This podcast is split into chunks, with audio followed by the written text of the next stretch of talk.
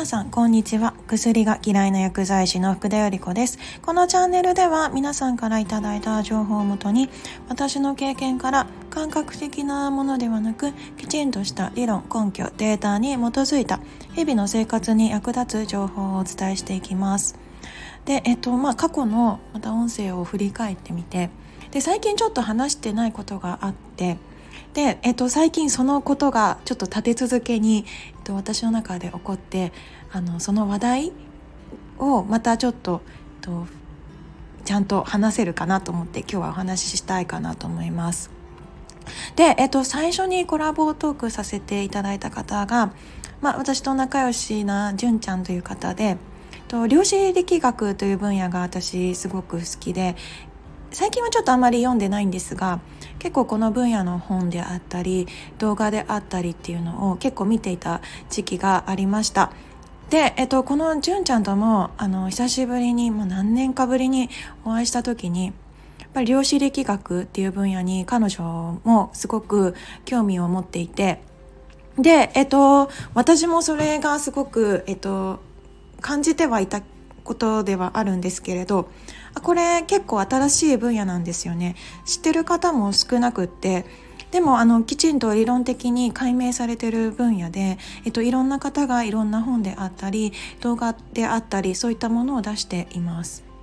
で、えっと、どういった内容かっていうと、まあ、量子力学っていうと ちょっと難しそうに、えっと、思われがちなんですが、えっと、決してそんなことはなくて。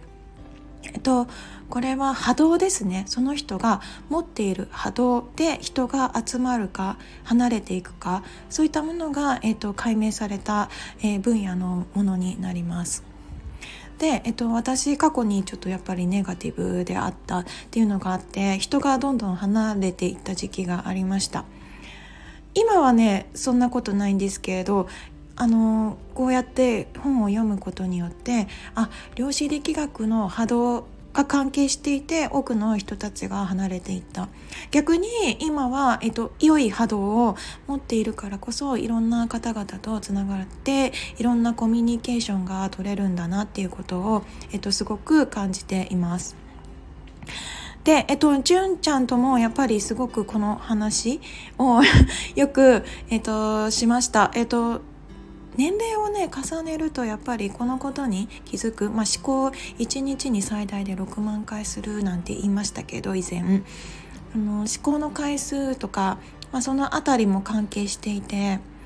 の直感力っていうのもかなり重要になってきます。返事のスピードであったりその辺りですね私も直感力あんまり信用してなくてよくいろいろ考えちゃってまあいろんな返事であったり反応が遅かったっていう時期もありました。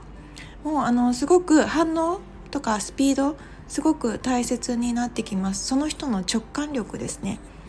なんか悪い予感がするとか良い予感がするとかこの時はこうしてみようとかっていう直感力も、えーと量子力学の分野では大きく関係してきます。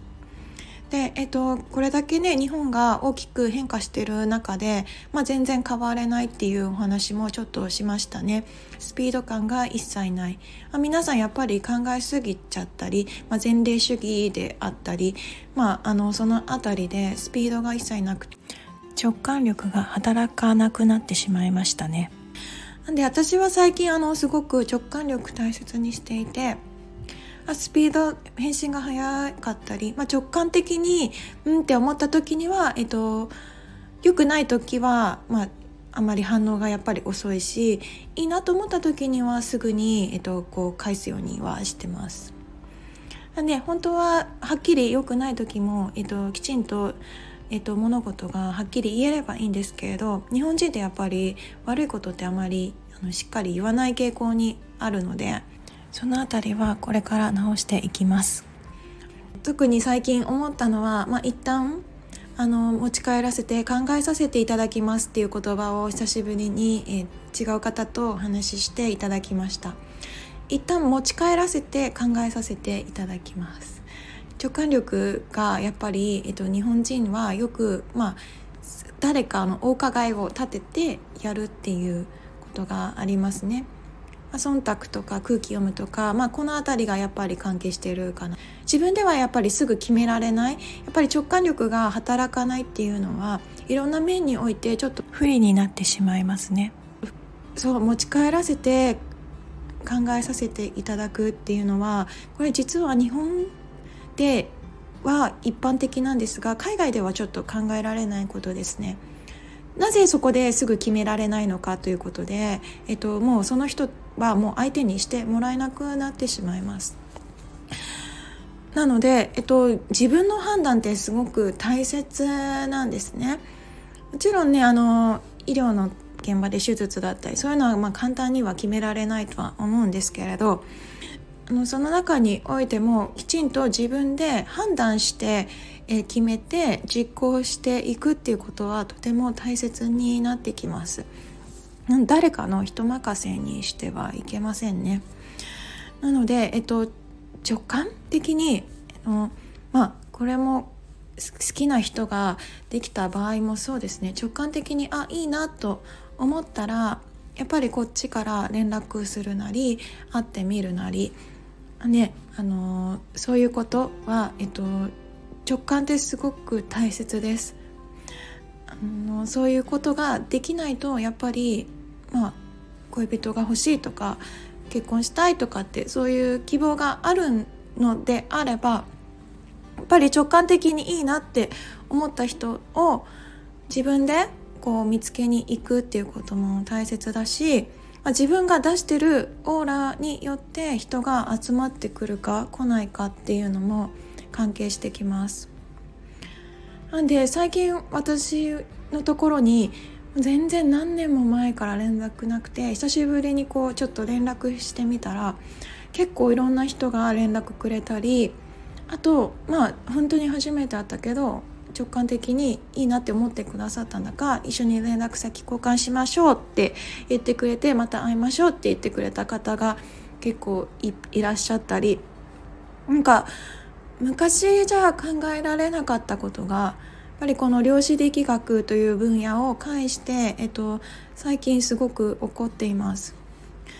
なんであのもしね自分の私もそうだったけど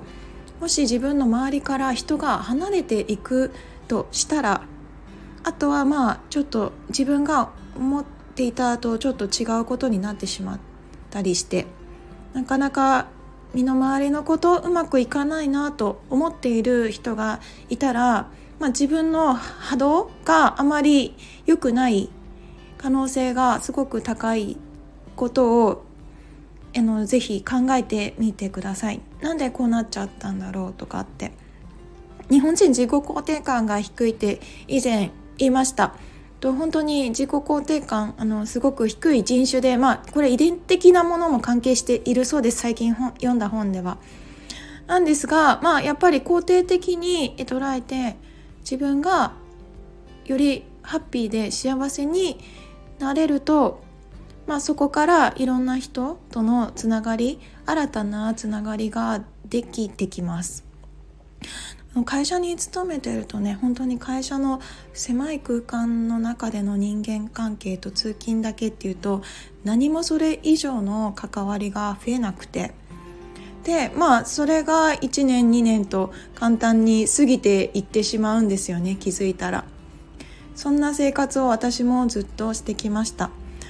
だけどまあ自分がやっぱり変わろうと意識づけて変わったことでいろんな私の身の私た私の周りにいる人たちがあの大きく変わりました。そして、えっと、私の周りにいる人たちで、えっと、私が形成されているっていうことにも気づいてこれは全て量子力学や波動の関係があるということ。これはもう科学的に今証明されています。知ってる方は結構知ってるのでね。YouTube とか動画探すといっぱい出てきますので